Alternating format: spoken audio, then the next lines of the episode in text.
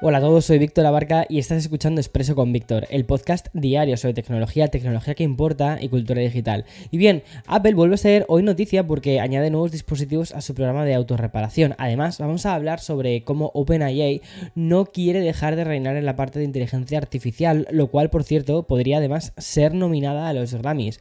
Pero escucha, con matices. Y como realmente, echando un ojo, nos ha quedado un episodio bastante como musical, un programa muy musical, pues tengamos a hablar del futuro de Spotify. Y no olvides que puedes conocer estas noticias en formato audiovisual en el canal de YouTube de Café con Víctor. Y es que estamos muy cerquita de alcanzar los 10.000 suscriptores. Nunca te suelo pedir estas cosas, pero me ayudas a conseguirlo. Y nada, vamos a empezar con el lío porque tenemos un podcast muy interesante hoy.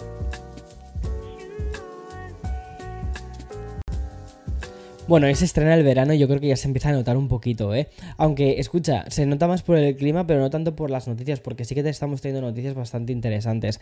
Y es que, aunque llevamos unos cuantos días sin conocer nada sobre, sobre, o sea, no teníamos nada desde Cupertino, pero hoy por fin hemos amanecido con novedades sobre Apple. Y es que la compañía ha publicado en su newsroom un comunicado en el que se anuncia que por fin se amplía la reparación de autoservicio, además de actualizar el proceso de configuración del sistema. La medida va a entrar en vigor hoy mismo y va a permitir a los usuarios obtener las piezas, herramientas y manuales necesarios para reparar también los nuevos dispositivos añadidos por Apple, que son la gama de los iPhone 14, que por cierto, los iPhone 14, una de las cosas nuevas que introdujeron era una mayor facilidad de ser reparados, también los MacBook Air de 13 pulgadas y el MacBook Pro con el procesador M2. Pero Apple también ha añadido otro tipo de dispositivos en este programa de reparación. Por ejemplo, la cámara TrueDepth o el altavoz superior de, dos modelos muy concretos del iPhone, el de 12 y el de 13, además de los ordenadores Mac con M1. Y como te decía, los de Cupertino también han actualizado la configuración del sistema para las reparaciones del iPhone. Es decir,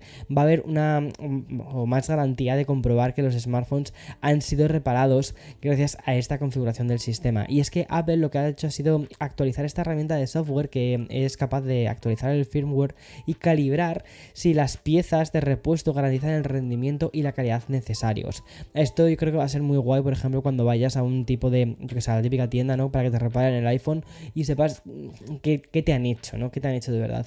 Y de hecho, por ejemplo, si las reparaciones han repercutido en la autenticación biométrica, como por ejemplo Touch ID o Face ID, pues la configuración del sistema lo que va a hacer es vincular los sensores biométricos a esto que se llama eh, Secure Enclave en la placa lógica, ¿vale? En la Logic Board, para garantizar la, la, seguridad del dispositivo y la privacidad del cliente. Es decir, que Face ID, Touch ID funcionen de verdad bien. Y todo esto va a ser en los siguientes países: Estados Unidos, Bélgica, Francia, Alemania, Italia, Polonia, España, Suecia y Reino Unido. ¿Te acuerdas que ya te contaba así súper rápido de pasada? Una noticia que decía que la Unión Europea eh, quería hacer una ley en la que fuese más fácil de reparar los dispositivos y sustituir baterías y todo esto, pues justo un día más tarde tenemos una, respuesta por, por, parte de Apple sin que mm, ni siquiera todavía esta ley no europea exista aún. O sea, es decir, que parece que, se han, avanzado bastante en esto, se han adelantado, mejor dicho, en esto.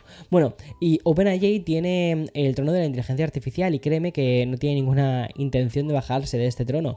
Y es que la compañía responsable de ChatGPT, la herramienta que ha convertido la inteligencia artificial en algo completamente mainstream, pues, eh, bueno, y que además escucha que tiene un acuerdo con, Microsoft y mm, el que te contaba también ayer con Opera que hicieron, bueno, pues también lanzó una API para desarrolladores e implementó plugins para ChatGPT. Esto es lo que tiene, ¿vale? Pero esto no significa que vaya a quedarse ahí. Y es que lo último que hemos sabido ha sido que gracias a, una noticia publicada, gracias al prestigioso medio de Information, pues eh, va a ser eh, o es posible que lancen de una tienda de aplicaciones relacionadas con la inteligencia artificial. Sería una App Store para vender modelos y software de inteligencia artificial que hayan sido creadas por la propia OpenAI. Y es que la noticia no incluye muchos detalles, más allá de que el CEO de OpenAI pues ya se habría reunido con desarrolladores para tantear cómo se acogería este marketplace solo de inteligencia artificial. Sin duda, ¿vale? Es un lanzamiento que significaría que OpenAI daría un paso más, creando una especie de ecosistema que la situaría como la compañía más importante de inteligencia artificial. ¡Wow! Bueno, y otra de las informaciones más top del día, pues nos la traen los compañeros de Bloomberg, y es que el site ha publicado que Spotify Hi-Fi será realidad este mismo año. Y es que tras muchísimos años de rumores, la compañía sueca de streaming, Spotify, estaría ya muy preparada para hacer el salto al nivel de audio premium. Y es que Spotify tendría hasta un nombre para ese servicio, el que, había, que habrían eh, bautizado a día de hoy como Super Premium.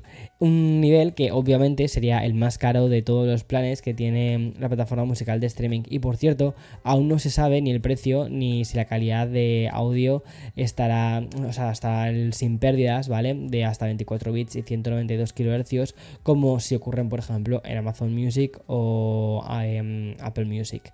Y según explican desde Bloomberg, Spotify retrasó la implementación de este plan hace un par de años un paso atrás que la compañía hizo a pesar de que Apple Music y Amazon sí que incluyeron esta función sin ningún tipo de coste extra. De hecho, quizás justo ese fue mm, el motivo, y es que la competencia lo ofrecía gratis y lo que quería Spotify era generar más ingresos. Por eso ha esperado a poder lanzarlo en un plan eh, más premium. Por cierto, Spotify Hi-Fi eh, no sería la única novedad para los planes premium, y es que la compañía también estaría trabajando en un acceso ampliado de audiolibros. Es decir, un número limitado de horas por mes y por unidades de libros que puedes leer. Y hay que recordar que los audiolibros de Spotify se compran de forma individual, es decir, es aparte del modelo que tú ya tienes. Bueno, la siguiente noticia podría ser una especie de como de suma de las anteriores, y es que vamos a hablar de la industria musical, pero también de la inteligencia artificial.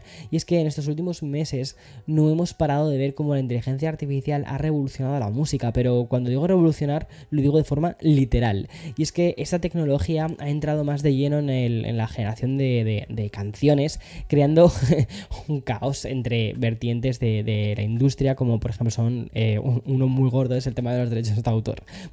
Y ahí tenemos los casos de la falsa creación de, mm, que hicieron The Weeknd y, Drake, ¿no? Con esa canción que, de hecho se convirtió así como un poquito viral. Y también las miles de pistas eliminadas en Spotify y las canciones fake de Frank Ocean. Yo creo que es porque la gente quiere canciones nuevas de Frank Ocean. Bueno, con ese telón de fondo hay un organismo que ha querido dejar clara su postura respecto al boom de la inteligencia artificial. Y este ha sido los Grammy, o como los llamaron el año pasado, los Scammy. Y es que su director general ha declarado que ninguna canción generada 100% con inteligencia artificial va a poder ser nominada.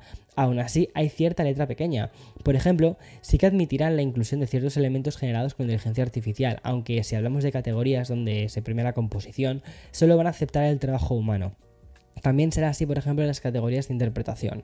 Sin embargo, la inteligencia artificial podrá, mm, eh, en un gran porcentaje, ¿vale?, optar al mejor álbum del año. Y es que los premios Grammy o Scammy han determinado que para postularse a mejor álbum debe estar compuesto en un 20% como mínimo por humanos, lo cual deja un margen enorme a la parte de inteligencia artificial. Y acabamos ya con una noticia muy breve, estoy yendo hoy como a tope, ¿vale? En el, episodio porque quiero intentar hacerlos de menos 10 minutos. Pero bueno, voy con la noticia breve. Y es que eh, eh, creo que es además de nivel general de toda la audiencia. Ya tenemos día para el Prime Day de Amazon. Van a ser los días 11 y 12 de julio, aunque comenzará con algunas ofertas ya el mismo día 3 de ese, mes.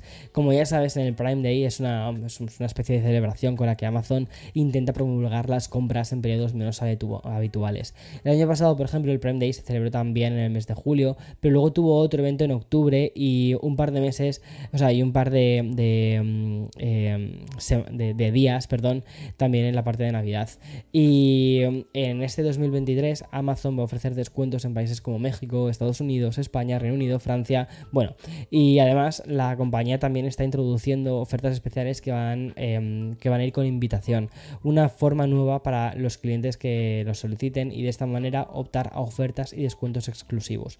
Muy curioso el nuevo modelo de, de negocio que están haciendo con invitación, como intentar hacerlo como más exclusivo. Es como un fake exclusivity, que es un tema súper interesante que todavía está estaba leyendo sobre esto, de cómo, o sea, la necesidad del ser humano de sentirse exclusivo a pesar de que los productos que compramos no son nada exclusivos. Es muy, muy interesante todo esto. Bueno, y hasta aquí el episodio de hoy. Creo que sí, que lo he conseguido. Menos de 10 minutos. Como siempre, mañana más y mejor. Chao, chao.